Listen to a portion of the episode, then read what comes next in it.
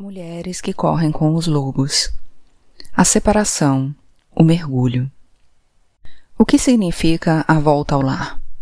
Ela é o instinto do retorno, de volta ao lugar de que nos lembramos. É a capacidade de encontrar, à luz do sol ou nas trevas, nossa terra natal.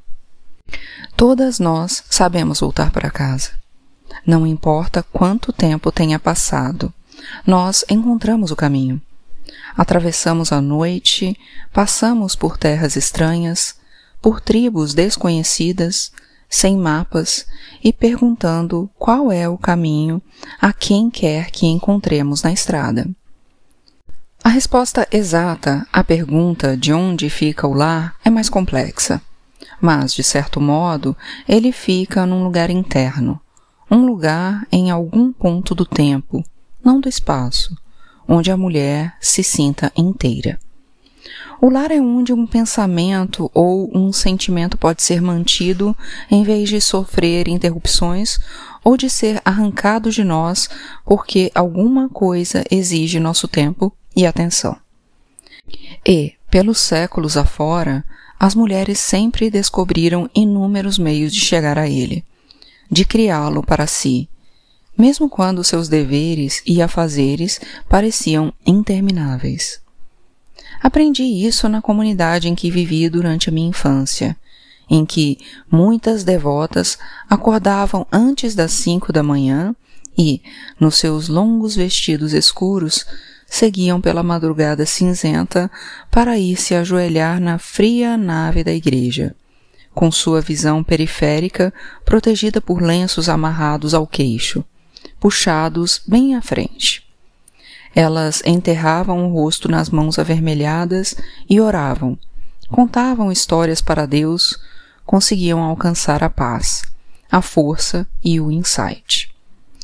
De vez em quando, minha tia Catherine me levava com ela. Quando um dia eu lhe disse: É tão calmo e bonito aqui, ela piscou enquanto fazia com que eu me calasse. Não conte para ninguém. É um segredo importantíssimo. E era mesmo, porque o trajeto até a igreja na madrugada e o interior sombrio da nave eram os dois únicos lugares naquela época em que era proibido perturbar a mulher. É correto e conveniente que as mulheres procurem, liberem, conquistem, criem, conspirem, para obter e afirmarem seu direito à volta ao lar. O lar é uma sensação ou uma disposição constante que nos permite vivenciar sensações não necessariamente mantidas no mundo concreto. O assombro, a imaginação, a paz, a despreocupação, a falta de exigências, a liberdade de estar afastada da tagarelice constante. Todos esses tesouros do lar deveriam ficar armazenados na psique para seu uso futuro no mundo objetivo. Embora existam muitos lugares físicos onde a mulher pode ir para tatear o caminho de volta a esse lar especial, esse lugar físico específico não é o lar. Ele é apenas o veículo que embala o ego para que ele adormeça e nós possamos percorrer o resto do caminho sozinhas. Os veículos com os quais e através dos quais a mulher chega ao lar são muitos: a música, a arte, a floresta, o vapor do mar, o nascer do sol, a solidão. Todos eles nos levam de volta a um mundo interior benéfico que tem ideias, organização e sustentação próprias. O lar é a pura vida instintiva que funciona tão bem quanto uma engrenagem bem azeitada, onde tudo é como deveria ser, onde todos os ruídos parecem certos. A luz é boa e os cheiros nos acalmam em vez de nos deixarem alarmadas. Não é importante como passamos o tempo nesse retorno. O que é essencial é qualquer coisa que propicie o equilíbrio. O lar é isso. Não há só tempo para contemplar, mas também para aprender e descobrir o esquecido, o enterrado, o que está fora de uso. Ali podemos imaginar o futuro e também nos debruçar sobre os mapas de cicatrizes da psique, descobrindo o que levou ao que e onde iremos em seguida. Como colocou Adrienne Rich a respeito da volta ao self em seu poema evocativo Diving into the Wreck. There is a ladder. The ladder is always there, hanging innocently those to the sides of the schooner. I go down. I turn to explore the wreck. I turn to see the damage that was done and the treasures that prevail. Tradução: O mergulho do barco naufragado. Há uma escada. A escada está sempre ali, inocentemente suspensa junto à lateral da escuna. Vou descendo. Vim explorar os destroços.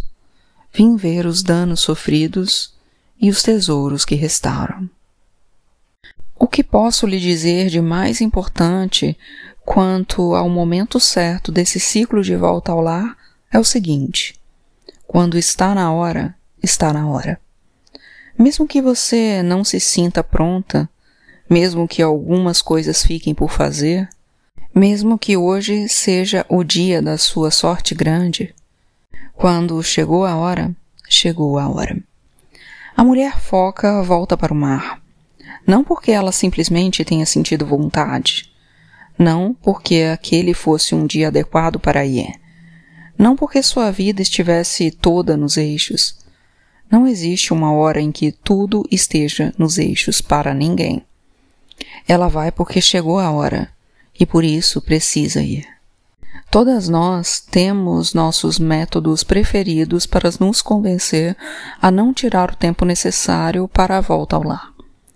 No entanto, quando resgatamos nossos ciclos instintivos e selváticos, ficamos sob a obrigação psíquica de organizar nossa vida para que possamos vivê-la cada vez mais em harmonia discussões sobre a conveniência e a inconveniência da despedida para a volta ao lar são inúteis. A verdade é que, quando chegou a hora, chegou a hora. Algumas mulheres nunca voltam ao lar e, em vez disso, passam a vida à la zona zumbi, na faixa dos zumbis.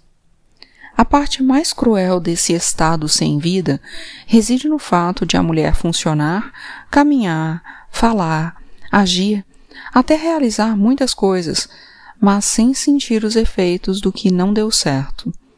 Se ela sentisse, a dor faria com que imediatamente se voltasse para corrigir a situação. No entanto, não é isso que ocorre. A mulher, nesse estado, segue em frente com dificuldade, com os braços estendidos, defendendo-se da dolorosa perda do lar. Cega e, como dizem nas Bahamas, ela se tornou sparat, querendo dizer que sua alma partiu sem ela e a deixou com uma sensação de não ser inteiramente sólida, por mais que se esforce. Nesse estado, as mulheres têm a estranha impressão de que estão realizando muito, mas com muito pouca satisfação. Elas estão fazendo o que achavam que deviam fazer, mas não se sabe como o tesouro nas suas mãos se transformou em pó.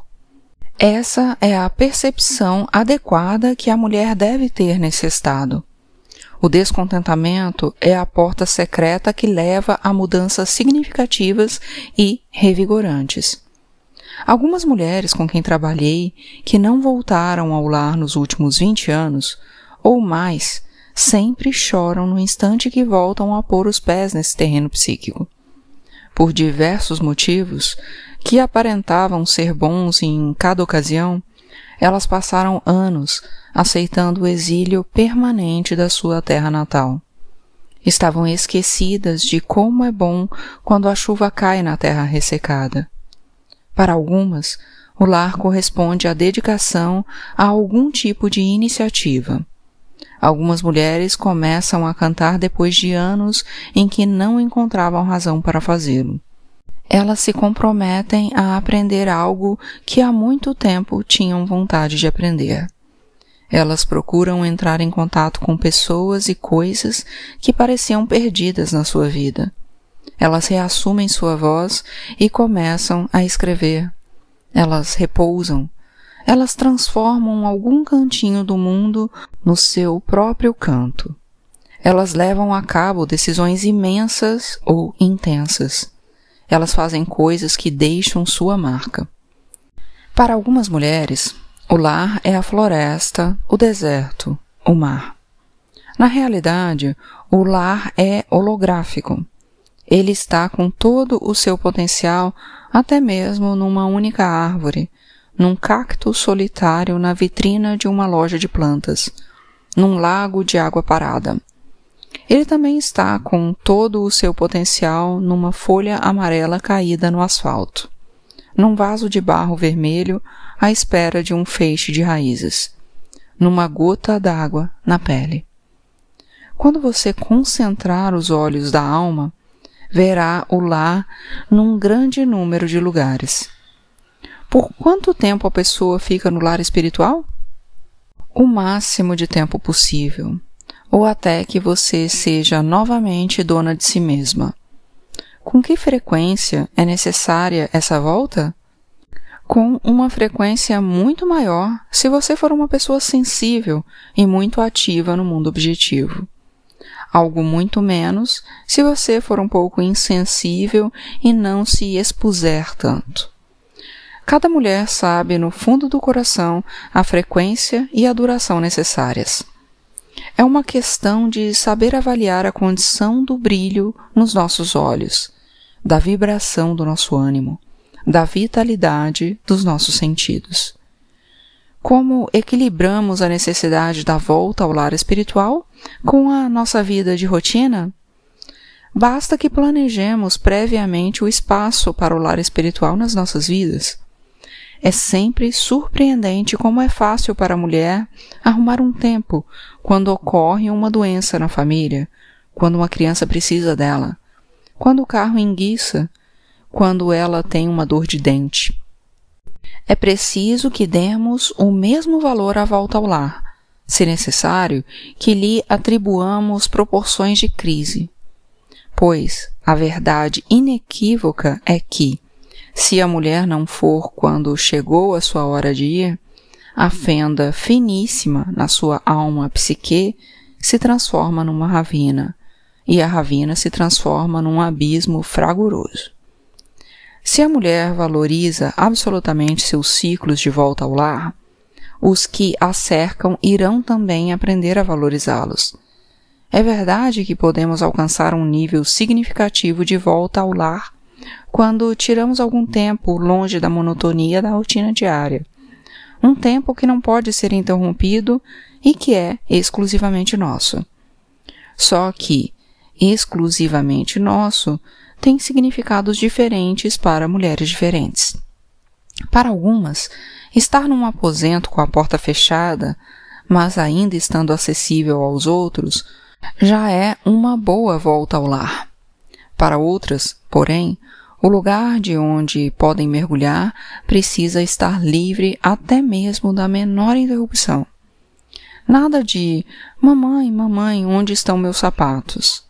Nada de querida, estamos precisando de alguma coisa do mercado? Para esse tipo de mulher, a entrada para o lar profundo é evocada pelo silêncio. Não me molestes. Silêncio absoluto, com S maiúsculo e A maiúsculo. Para ela, o barulho do vento passando por um grande bloco de árvores é silêncio. Para ela, o ruído de um córrego da montanha é silêncio. Para ela, o trovão é silêncio. Para ela, a ordem normal da natureza, que nada pede em troca, é o silêncio revigorante. Cada mulher escolhe tanto como pode quanto como deve. Independente do tempo dedicado ao lar, uma hora ou dias Lembre-se de que outras pessoas podem cuidar dos seus gatos, mesmo que seus gatos digam que só você sabe cuidar certo.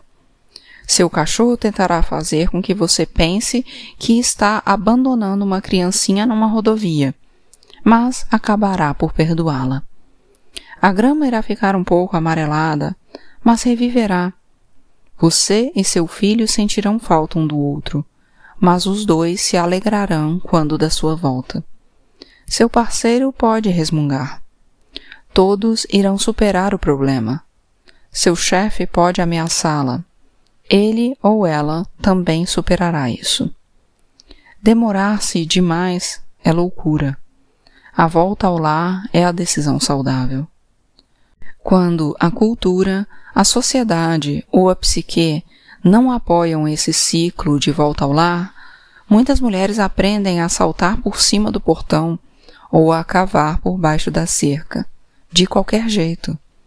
Elas contraem alguma doença crônica e roubam um tempinho para a leitura na cama. Dão aquele sorriso amarelo, como se tudo estivesse bem, e continuam numa sutil redução do ritmo de trabalho enquanto necessário. Quando o ciclo de volta ao lar é perturbado, muitas mulheres sentem que, para se verem livres, precisam arrumar uma briga com o chefe, com os filhos, com os pais, ou com seu parceiro para afirmar suas necessidades psíquicas. E assim, o que ocorre é que no meio de uma explosão ou outra, a mulher insiste. Bem, vou embora, já que você é tão. preenche essa lacuna. E, obviamente, não liga a mínima. preencha essa lacuna. Vou embora. Muito obrigada. E lá se vai ela, com um ronco, um estrondo, e uma saraivada de cascalho. Se a mulher tem de lutar pelo que é seu de direito, ela se sente justificada. Ela se sente absolutamente legitimada em seu desejo de volta ao lar. É interessante observar que, se necessário, os lobos lutam pelo que desejam, seja alimento, sono, sexo ou tranquilidade. Seria de se imaginar que lutar pelo que se quer é uma reação instintiva adequada à situação de ser tolhida. No entanto, para muitas mulheres, a luta precisa também, ou apenas, ser empreendida no seu íntimo. Uma luta contra todo o complexo interno que, para começar, nega suas necessidades. Pode-se também fazer recuar uma cultura agressiva com eficácia muito maior quando se foi ao lar e se voltou dela. Se você tiver de lutar cada vez que quiser ir, seus relacionamentos mais íntimos podem precisar ser cuidadosamente avaliados. Se possível, é melhor demonstrar ao seu pessoal que você estará diferente quando voltar, que você não os está abandonando, mas se reaprendendo e trazendo a si mesma de volta à sua verdadeira vida. Especialmente se você for artista. Cerque-se de pessoas que sejam compreensivas para com sua necessidade de volta ao lar, pois é provável que você vá precisar, com maior frequência do que a maioria das mulheres, minar o terreno psíquico do lar a fim de aprender os ciclos da criação. Portanto, Seja breve, porém firme. Minha amiga Normandie, uma escritora talentosa, diz que já tem prática e resume tudo a estou indo. Essas são as melhores palavras possíveis. Diga-as e vá embora. Mulheres diferentes têm critérios diferentes para o que consiste num período útil e ou necessário passado no lar. A maioria de nós nem sempre pode ficar lá tanto tempo quanto quer. Por isso, ficamos o tempo que podemos. De vez em quando, ficamos lá o tempo que precisamos. Em outras ocasiões, ficamos por lá até sentirmos falta do que deixamos. Às vezes, mergulhamos, saímos, mergulhamos de novo, rapidamente a maioria das mulheres, de volta aos ciclos naturais, alternam entre essas opções, procurando equilibrar as circunstâncias e a necessidade. Uma coisa é certa: é uma boa ideia ter uma pequena valise pronta, junto à porta, para uma eventualidade.